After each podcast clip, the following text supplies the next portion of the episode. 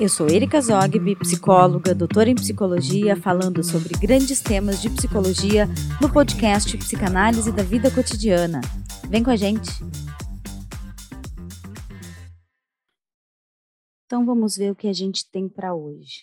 Hoje estamos no sábado, dia 13 de agosto de 2022. Não é bom colocar datas nas coisas, porque fica realmente datado, como diz o nome. Uh, estamos fazendo um vídeo, áudio, vídeo, né, no final do dia, cabelo meio de qualquer jeito. Aí eu me lembro do um cara aí da psicanálise que uh, fazia vídeo com a camisa aberta, cabelo oleoso, e eu dizia, cara mais sem graça e tal. Mas na verdade o que o povo gosta é de ver o natural, né? Então vamos no natural. Hoje nós vamos falar, hoje eu vou falar um tema que muito me interessa faz um tempão. E faz um tempão que eu quero falar sobre ele. Eu escrevi um pouco sobre ele no blog, lá da, da LZ. Então, para quem não me conhece, eu sou a Erika, Erika Zogby, psicóloga, doutora em psicologia. E hoje eu quero falar sobre o tema das mulheres, a partir de um certo ponto de vista, a partir de um, um viés. Quando eu falo sobre um viés, não vou tratar aqui de questões de feminismo, eu acho que tem pessoas muito mais habilitadas do que eu para falar sobre isso. É claro que eu sou uma mulher feminista, porque me parece de uma de uma falta de sensatez muito grande a gente ser mulher e não se ver feminista, porque nós temos a totalidade das nossas conquistas, elas se deram pelas feministas que nos antecederam. É claro que hoje em dia a gente vê alguns excessos, mas a gente vê excessos em todas as áreas, não só nesta. Quando eu me refiro a excessos, me refiro a uma certa eventual negação das diferenças, né? Tudo que é negação da diferença para Freud, para psicanálise, vai se aproximar eventualmente de uma posição mais narcisista. Por quê? Porque existem diferenças e as diferenças elas são necessárias, inclusive para a gente se construir, para a gente crescer junto com o outro e flexibilizar a nossa onipotência. Então, se eu disser que todo mundo é igualzinho a mim, fica difícil eu poder lidar com aquilo que é de fato diferente, aquilo que vai me trazer desconforto. Então, vamos partir do pressuposto, sim, que nós somos diferentes, mas que nós precisamos, obviamente, ter direitos iguais, tá? E eu ousaria ainda dizer, pessoal, que nós mulheres a gente teria que ter muito mais direitos, né?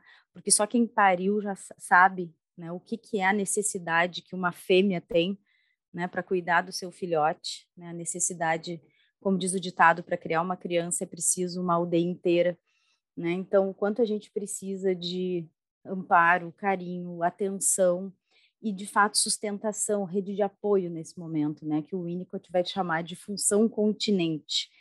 Então, eu diria que as mulheres ainda precisam de coisas diferentes do que os homens precisam, né, e talvez até mais. Né? Claro, direitos no sentido de salário, etc., claro, iguais, né? mas eu diria iguais ou até maiores, porque nós sabemos tudo que a gente passa, né? Uh, muitos estudos apontam que as mulheres acabam trabalhando uh, pelo menos 10 horas a mais por semana do que os homens, né? Pela questão do trabalho de casa e etc. Bom, há muito tempo eu quero falar sobre essa questão do feminino, né? E acho importante situar o, o ponto de vista feminista na história, porque é claro que é desse lugar que eu falo, né? Mas acho que tem uma coisa muito importante da gente pensar que essa dicotomia, né, homens versus mulheres uh, no século 21, né? A gente tem visto coisas que parecem muito medievais acontecendo, né? Especialmente, por exemplo, a questão dos feminicídios, homens se achando donos de mulheres, como se mulheres fossem suas propriedades né, se achando no direito de rapidamente eliminá-las quando entendam que elas não estão seguindo as suas regras, as suas normas, né? E aí, gente, eu produzi um texto uma vez chamado Divórcio, Mulheres, Homens, Século XXI e Melanie Klein. O que, que tem tudo isso a ver, né? Melanie Klein, uma autora da psicanálise, uma mulher, uma mulher em 1928, uma mulher separada, uma mulher sem formação acadêmica que se tornou psicanalista, então uma mulher já à frente do seu tempo e uma mulher que uh, mobilizou o status quo na época, mobilizou aquilo que se entendia como um padrão intelectual, um padrão acadêmico e também um padrão para psicanálise naquela época, porque uh, não haviam muitas mulheres. Ela foi uma das primeiras, é a Liana Freud, né, a filha do Freud. Então, elas concorreram nesse período como as duas principais mulheres, dois principais nomes iniciais da psicanálise. Então, tem dois pontos, gente, sobre o feminino que eu acho importante da gente salientar. Um é a nossa capacidade para maternidade, que é também uma coisa que a, que a Klein fala, né, de que na psicanálise clássica, Freud determinou que os homens até poderiam ter, homens e mulheres poderiam ter ciúme do pênis, mas que homens e mulheres também teriam ciúme do seio, né? Da capacidade de nutrição do seio, ou seja, da capacidade da mulher de parir e nutrir né, que é uma coisa, aliás, muito bonita e, amplia muito mais aquela questão né, da inveja do seio. E aí a, a Melanie Klein determina isso, que se chamou de inveja do seio. Eu falei inveja do seio anteriormente, inveja do pênis, e depois para Melanie Klein, inveja do seio. Então, a Melanie Klein já mostra o que veio, né, quando ela já quebra essa questão tão inicial. O Freud em nenhum momento uh, vai contra ela, né, o Freud sempre está do lado dela. E o Freud é que lançou primeiramente a questão da inveja do pênis. E aí ela seguiu, né? E tem uma passagem do texto do Freud, agora eu não vou lembrar qual é, mas que ele diz: concordo inteiramente com a senhora Klein, né? Sobre essa questão da inveja. Então a gente está bem. Então por que, que estamos falando de inveja, né? Inveja, mulheres, homens, né? A gente sabe, já ouviu falar da questão de inveja entre as mulheres, Uh, a gente tem visto esse teste de exagero de poder dos homens sobre as mulheres por uma inveja destrutiva delas, nossa, né, de que as mulheres possam tomar decisões sem que dependam deles, né, dos homens, e aí acabam ocorrendo esses crimes estúpidos que a gente tem visto por aí. E falamos dessa mulher que é uma mulher à frente do seu tempo, né? Então, inspirada por tudo isso, eu queria muito há muito tempo falar sobre esse tema, mas eu também estava encontrando meu tempo sobre porque não é do meu perfil ser vitimista, né? Mas o que eu queria dizer inicialmente é: não é fácil ser mulher. Né? Não é fácil ser mulher. É lindo ser mulher, é incrível, é fantástico. Os ciclos, os dias, as mudanças, os humores. Eu acho mulher um ser fantástico. Eu gosto de homens para outras finalidades, mas eu acho mulheres seres fantásticos, assim, de uma riqueza né, de uma complexidade que, inclusive, às vezes os homens não conseguem compreender muito bem, e a gente até entende que eles não compreendam, porque não é fácil, né? Vamos, não vamos mentir, não vamos ser hipócritas, não é fácil entender mulher, né?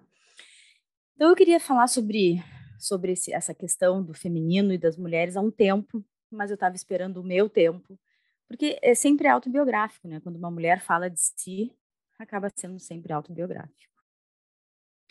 Bom, eu sou uma mulher que veio de uma família de pais separados. E o meu grande sonho de consumo era ter uma família de margarina, né?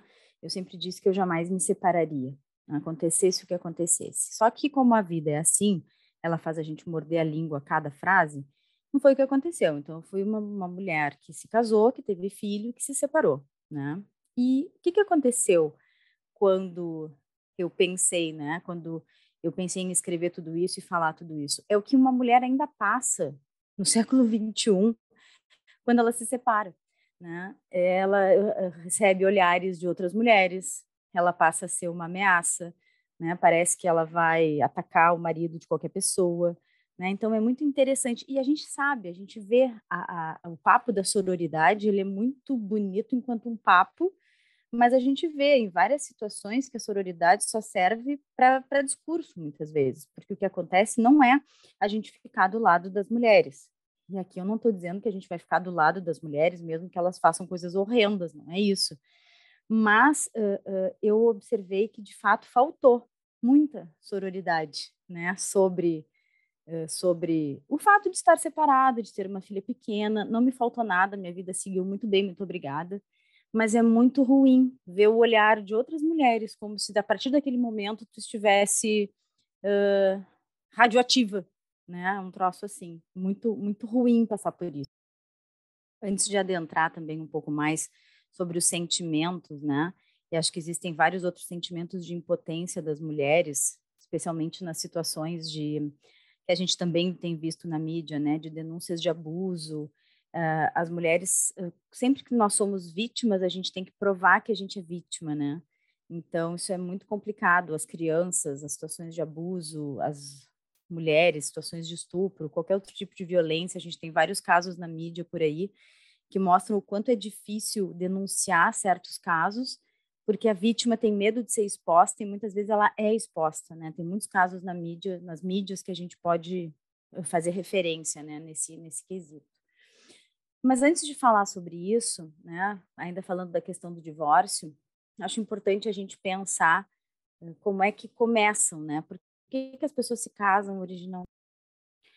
A palavra divórcio, ela vem do latim, né? Divortium, separação, ou diverto, diverto, né? Do ir embora, ausentar-se, separar-se.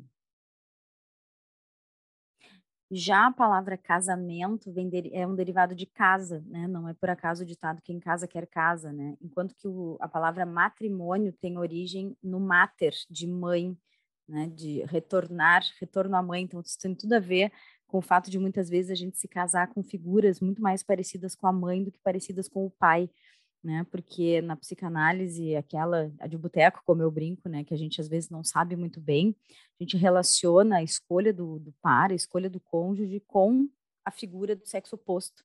Né? Então, a menina, como se fosse se apaixonar por alguém parecido com o pai, o menino, alguém parecido com a mãe, né? Ou com as suas, com seus papéis, né? Não, não necessariamente a questão do gênero, mas com os papéis desempenhados.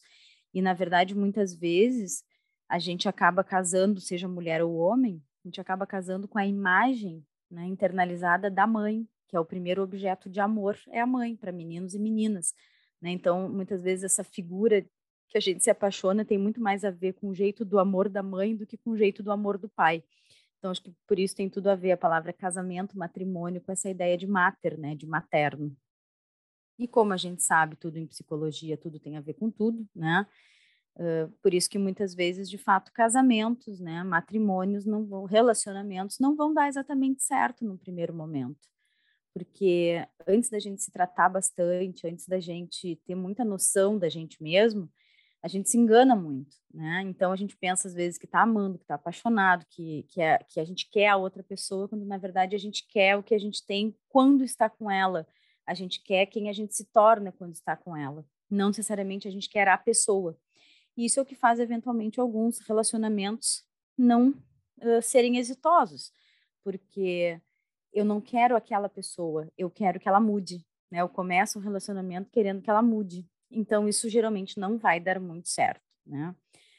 Estava dando uma olhada né, no Brasil, o divórcio foi sancionado muito tarde, né, em 77, quer dizer, eu nasci em 78, 77 é que se sanciona a lei do divórcio. Né? A lei do divórcio da palavra divórcio do separar-se, né?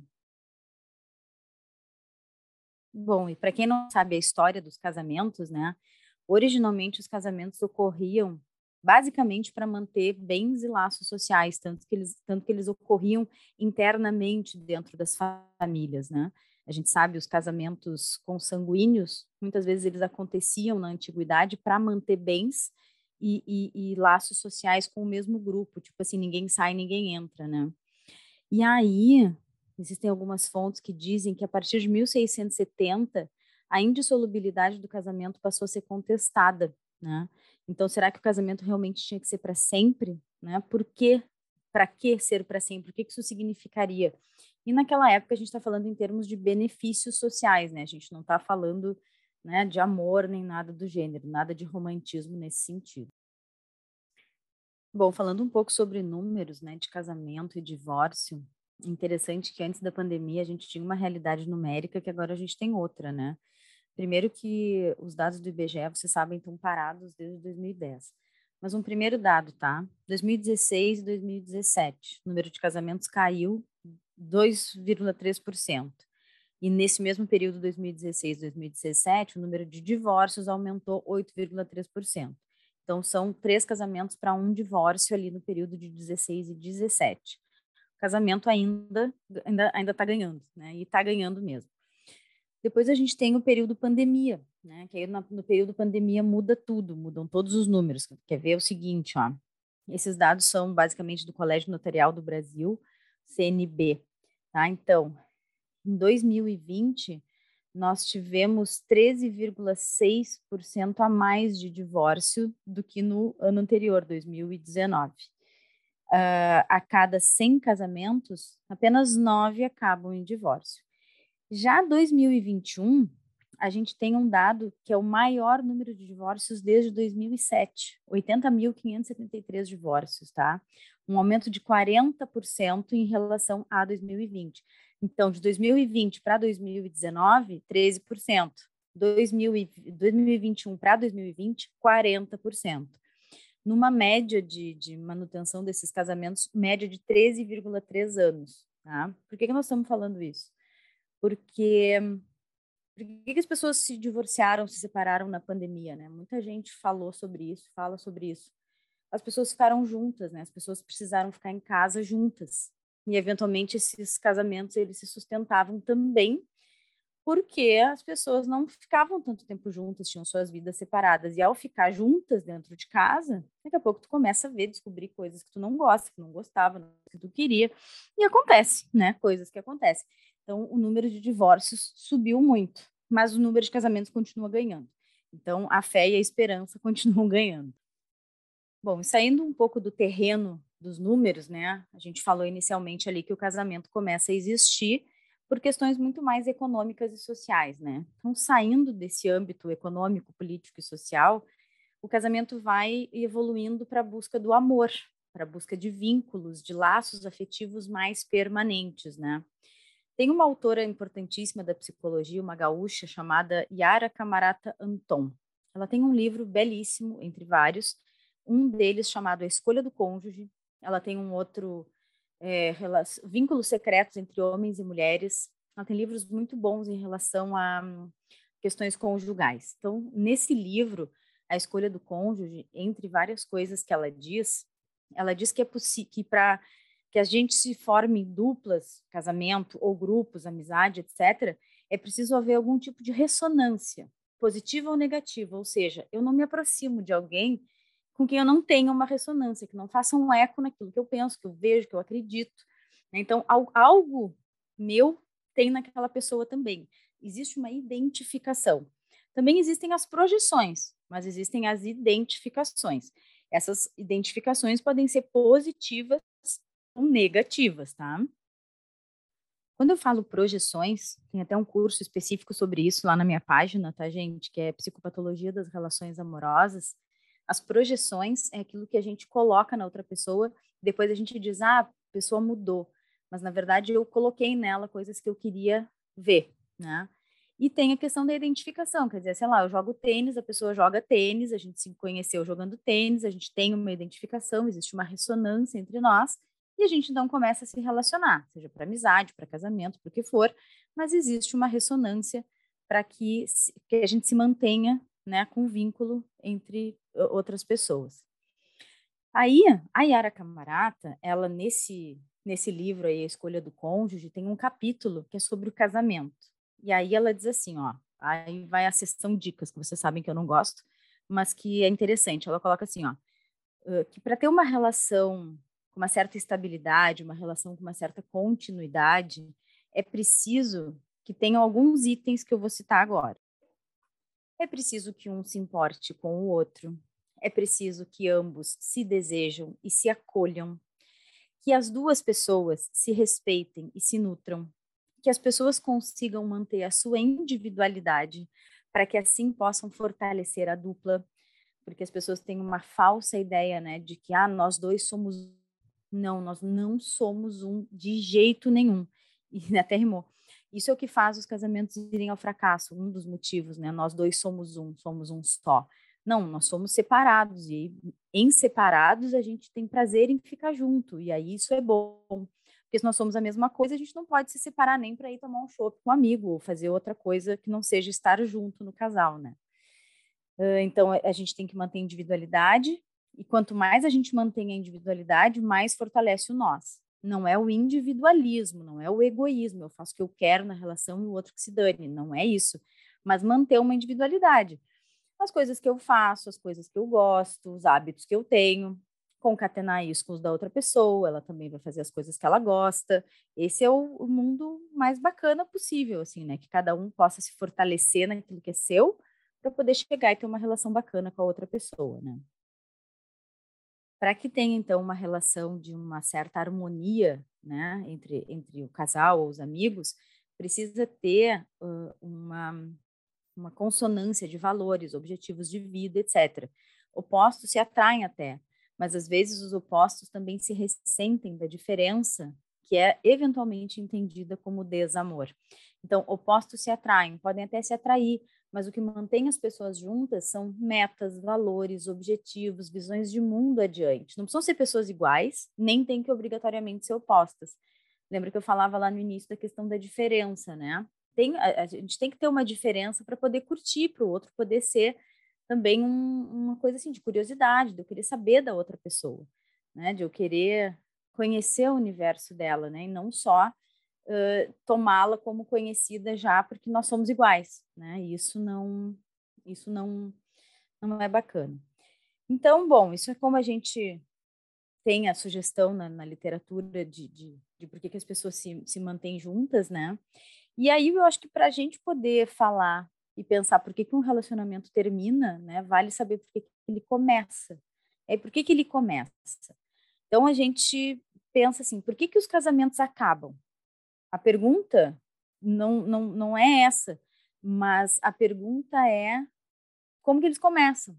Porque para a gente saber como que acaba, a gente tem que saber como começa. Então, se não tem tudo aquilo que a gente falou antes, não tem o fortalecimento da individualidade, um não se importa com o outro, não se desejam, não se respeitam, bom, isso é certo que vai dar M no relacionamento, né? Mas também uh, a gente tem que perguntar, como eu disse, por que, que a gente casa? Porque a resposta de por que, que não dá certo está sempre na origem. Por que, que não deu certo? Por que, que casou? Né? Muitas vezes a resposta está lá no início, já não deu certo porque já não dava. Mas aí as pessoas não viram, não olharam, estavam apaixonadas, não sei o quê, e aí a coisa seguiu. Então vamos, vamos ver algumas hipóteses de por que, que começa e por que, que não dá certo muitas vezes. Bom, então vamos lá para as opções, né? Muitas vezes não dá certo porque a gente está falando da busca pelo príncipe encantado, que este rapaz não existe, príncipes encantados não existem, pessoas não são encantadas, encantados só os príncipes da Disney, e olhe lá, muitas vezes eles são sapos, né? Então, o príncipe encantado não existe. Sobre isso, existe um livro maravilhoso chamado O Complexo de Cinderela, tá? Ele tem em livros, em, perdão, em sebos virtuais, tem uh, edição nova. Ele é um livro maravilhoso da década de 80, ainda muito lido. Vale a pena. Ele está equivocadamente nas prateleiras de autoajuda, né? Mas ele é um livro escrito por uma psicóloga, se eu não estou enganada. E ele é muito bom. Então esse livro vale também para as mulheres, falando sobre mulheres, né? As mulheres que sentem dificuldade de se verem sozinhas, de se sentirem bem na sua própria companhia, Tem também, nesse sentido, Mulheres que Correm com os Lobos, um livro também bem bacana sobre. Mas o Complexo de Cinderela, ele fala muito sobre isso. Por que, que uma mulher acha que ela não pode ficar bem sozinha? Por que, que ela não pode se realizar sozinha? Então, é um livro que ajuda muito algumas mulheres. Claro, em psicoterapia, muito mais, mas ele dá um, um, uma bela potencializada, assim, para abrir um pouco a cabeça da gente, tá? Às vezes o casamento aconteceu para cumprir expectativas sociais, né? Ah, tem que fazer isso, tem que casar, vai ficar para ti, as amigas casaram, assim por diante. Aí a pessoa meio pega aquele que está ali naquele momento e casa. Não estou dizendo que não gosta dele, mas, né? Mas não é o melhor motivo para casar.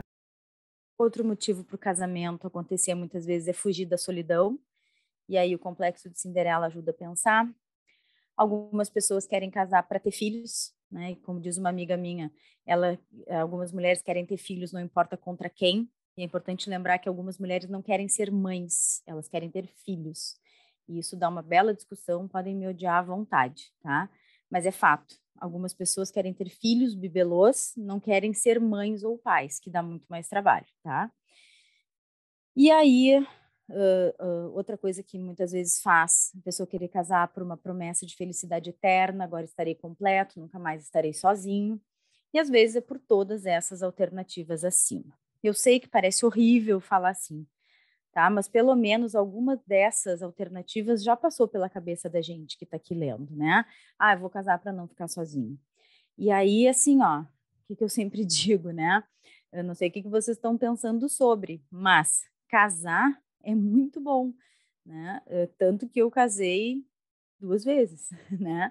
O primeiro não deu certo, porque quer dizer, deu, deu muito certo, né, por um tempo, e o segundo segue dando certo. Né? Só que a gente tem que pensar o que, que faz as pessoas se reunirem, né, e se separarem. E nós mulheres, nesse lugar, parece que as mulheres atualmente elas não têm o direito de querer se separar. Vem o cara lá muitas vezes e comete um feminicídio porque não quis que, ela se, que, que houvesse a separação não aceitou que essa mulher tivesse um outro par. Como eu disse, outras mulheres não tiveram sororidade com a situação daquela mulher. Muitas vezes essa mulher ela se separa e ela tem filhos e ela não tem rede de apoio. E às vezes ela não se separa justamente porque ela precisa dessa rede de apoio. Entra aí a questão do pai que ajuda, né, que deveria ser rede de apoio natural e acaba só ajudando, enfim. O que, que nós temos que pensar aqui? nosso papel, o papel da mulher nessa história toda, que a gente acaba no fim acaba dando conta sozinha. E o que que me entristeceu? Me entristeceu ver o olhar de outras mulheres, como se eu, como eu brinquei ali, como se eu estivesse radioativa, né? Como se ali a partir dali eu estivesse a caça do marido de alguém ou qualquer coisa do gênero, o que não era real, não é? Não havia essa necessidade. Então, pessoal, fica aqui a reflexão, né, de quem somos nós mulheres no século 21 a gente lê muito sobre sororidade, mas a gente não sabe se isso de fato acontece. Né? A saúde da mulher passa também por ter outras mulheres né, junto consigo. E vamos ver se tem mais algum outro elemento aqui legal. Então, aproveitando para retomar mais alguns números né, sobre mulheres, é interessante a gente ver que existem 50,77% de mulheres no Brasil, lembrando que esse dado ainda é antigo do IBGE. Então, a gente, a população está meio a meio, mulheres um pouquinho a mais, né? E existe para as mulheres uma média de 18 horas de afazeres domésticos, vezes 10 horas dos homens. Eu falei ali que era 10 horas a mais, né? Na verdade, são 8 horas a mais, né? Uh, se, se tem essa ideia da dupla sobrecarga de trabalho das mulheres, né, em associação com o estresse, dupla jornada, dupla, dupla sobrecarga, porque muitas vezes a mulher trabalha fora e dentro de casa, alguns podem dizer os homens também, mas é, é fato de que as mulheres acabam tendo mais atividades, cuidando mais das atividades domésticas do que os homens. Podem criticar as mulheres e dizer que elas tomam muitas vezes a frente, mas também em alguns casos, né, elas tomam a frente porque não tem outras pessoas que tomem, né? Homens ganham mais, embora mulheres tenham 7% a mais de escolaridade do que os homens, Homens têm 20% a mais de cargos gerenciais, embora as mulheres tenham 7% a mais de escolaridade. Mulheres têm expectativa de vida de 3 a 4 anos maior que a dos homens, e isso, esses breves números já nos mostram uh, desigualdades generalizadas e persistentes. Esses são dados também do IBGE, alguns dados mais antigos, tá? E o que, que a gente pode ter, né? O que, que isso pode resultar? esses números, geralmente em desigualdades, né? E uh, no impacto das, dessas desigualdades na saúde das mulheres. O que, que a gente tem de dados aí, retirados de vários estudos, tá? Uma baixa autoestima e baixa satisfação com a vida, mais das mulheres do que dos homens. Mulheres apresentam 15% de ansiedade versus 11% dos homens. Uh, maior incidência de depressão, maior incidência de problemas de autoimagem, transtornos alimentares 10 vezes mais do que os homens, uso e abuso de substâncias como álcool e medicamentos e a dor crônica, que é um quadro muito interessante e muito comum em mulheres, né? um quadro muito sério. Outro tópico importante quando a gente fala sobre saúde da mulher e mulher é a questão da saúde sexual e reprodutiva, né? Eu tenho uma grande amiga que trabalha com isso, que é a professora Adriane Roso, lá da Universidade Federal de Santa Maria. Eu peguei aqui alguns dados que não são só dela, mas são de outros trabalhos, né? O que, que quer dizer saúde sexual e reprodutiva, né? Por que, que se pensa mais nisso para as mulheres do que para os homens? Como eu falei ali em cima, né? As mulheres, elas têm essa característica de parir e alimentar um ser humano, ou seja, não é uma coisa muito simples, né? E a saúde sexual e reprodutiva, ela fala sobre vida sexual e prazer, sobre educação sexual, né, que é necessário, sobre prevenção de doenças, sobre maternidade, contracepção, sobre os direitos sobre o corpo da própria mulher, atenção pré-menstrual e o climatério, e a questão dos abusos, do assédio e da violência. Né? Então, isso é poder pensar na saúde sexual da mulher. É, é, é um grupo que se pensa sobre isso, né? não se pensa sobre isso em todos os grupos. E eu falava ali antes a questão do feminicídio, né, que isso tem um pouco a ver com a teoria kleiniana dessa questão da inveja, essa questão da tentativa do controle sobre a mulher. Teorias sociológicas também falam sobre isso, mas não é o meu métier, então eu não posso falar sobre, né, só sobre os aspectos psicológicos. Mas para a gente falar sobre isso também, eu trago para a gente pensar as dez primeiras causas de morte de mulheres no Brasil. A primeira é o AVC, a segunda ainda é a AIDS, uh, o terceiro é o feminicídio, o quarto, câncer de mama, o quinto, acidentes de transporte, o sexto, neoplasia de órgãos digestivos, o sete, doenças hipertensivas, o oito, doença isquêmica do coração, nove, diabetes, dez, câncer de colo de útero, né? E aí, quem é que tá, quem é que influencia isso muito diretamente, né? Quais são os principais problemas emocionais das mulheres? O estresse, a ansiedade, a depressão e problemas de autoconceito, de não se enxergar com valor, problemas de autoimagem, problemas de não se sentir capaz, a famosa síndrome de impostor ou impostora, né? E assim, pessoal, então encerro essa primeira palhinha aí sobre mulheres, século XXI, Melanie Klein, saúde, saúde coletiva, saúde pública. Encerramos esse primeiro papo sobre mulheres e aí vamos vendo na sequência o que, que mais aparece para a gente continuar essa conversa, tá bom? Uh, em homenagem à perda do Jô Soares, eu sempre falei isso, sempre gostei dessa frase, que é uma cópia dele. Muito obrigada pela audiência e pela paciência. E seguimos, gente. Beijo. Tchau, tchau.